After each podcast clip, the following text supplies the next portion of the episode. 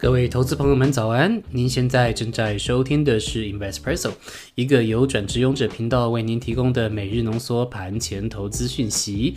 在这个讯息爆炸的年代，让我们每天早上陪您用一杯咖啡的时间，浓缩今天进场之前您需要知道的要闻。好，那今天的时间是二零二二年三月十二号，礼拜二。今天的精选新闻部分，我们与您分享是中国大陆疫情底下封城的消息。那请您听到最后，或者是说点击 YouTube 下方的时间轴，可以跳到指定的位置。好的，那我们的独家课程《七个投资习惯》也在 Press Play 平台上架了。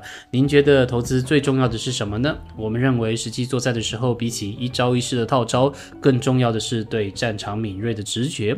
而这个直觉呢，来自于我们大脑不断学习的身体记忆。这个身体记忆呢，其实可以透过锻炼来达成的。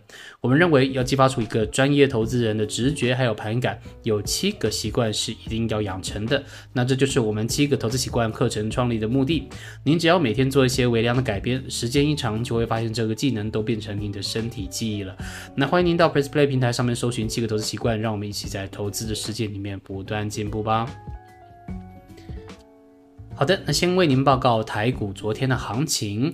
那台股昨天呢，早盘一度涨了大概一百点左右，但是呢，在中国大陆深圳封城的影响之下，电子股开始涌现卖压。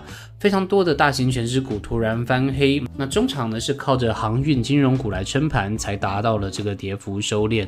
三大法人呢合计卖超大概是一百四十二亿元，那外资呢今天又继续卖超一百六十一亿元，那投信呢继续加码买超十六亿元，已经是连二十九买了啊，这个呢已经改写了史上连续最多买超天数的记录，恭喜大家又见证了一次历史。好，那投信呢在这段时间累积买超的。金额呢，总共将近八百亿元。好，那我们看完局势之后，来看一下指数的部分哈。嗯，加权指数呢，昨天是下跌一点七点，哈，等于没有什么动。那收了黑 K 带上下影线。那贵买指数呢，也没有什么动，是涨了零点零四点。那收的呢是黑色的十字线。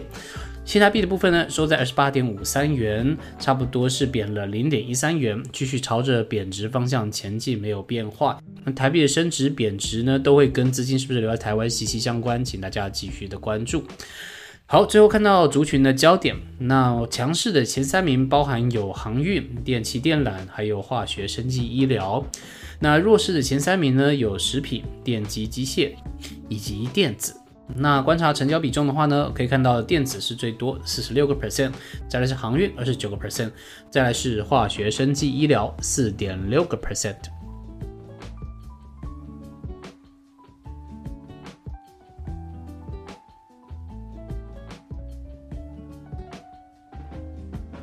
好的，再来与您报告一下昨天晚上美股的表现。先看一下大局的局势啊，在美国部分呢，美国已经从三月十三号星期天凌晨两点开始了下令时间，什么意思呢？那就代表说，从昨天开始，美股开盘就会变成台北的时间，礼拜一晚间的九点半，收盘的时间呢会变成周二凌晨的四点，那比过去的半年呢都提早一个小时，所以说如果有交易美股的同学们要稍微留意一下了。那另外呢，本周 Fed 预计在台湾时间的十七号凌晨两点会公布利率的决策，市场目前都认为升息一码的几率会是比较高的。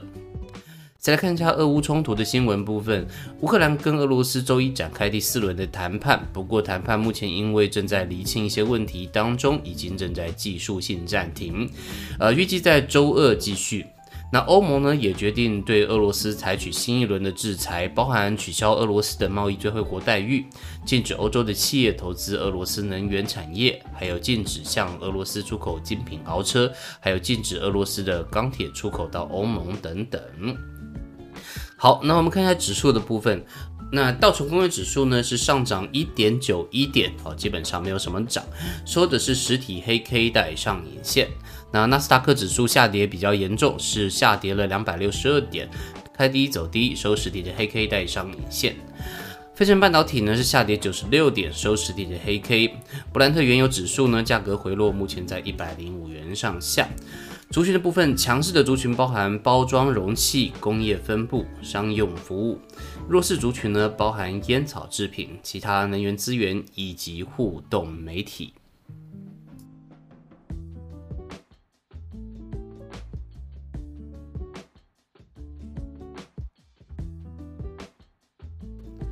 好，再来与您分享今天的精选新闻。今天要分享的新闻呢，是中国大陆疫情爆发的动态。我们帮您总结为三个重点：第一个是现况，再来是对经济的影响，以及第三个各方对今年成长的一个预估。好，先跟您报告一下目前的现况。由于整个确诊的病例激增呢。深圳市政府上个礼拜天宣布，至少要封城一个礼拜。那上海市政府呢，暂停实体的教学，市内各大客运也同时暂停了服务。那东北的吉林省呢，在周一则宣布禁止本省人员跨省跨市的流动，特别是长春、吉林两地。所以目前看来，这个情况还是比较严重的。那再来，我们看到第二点，对经济的影响。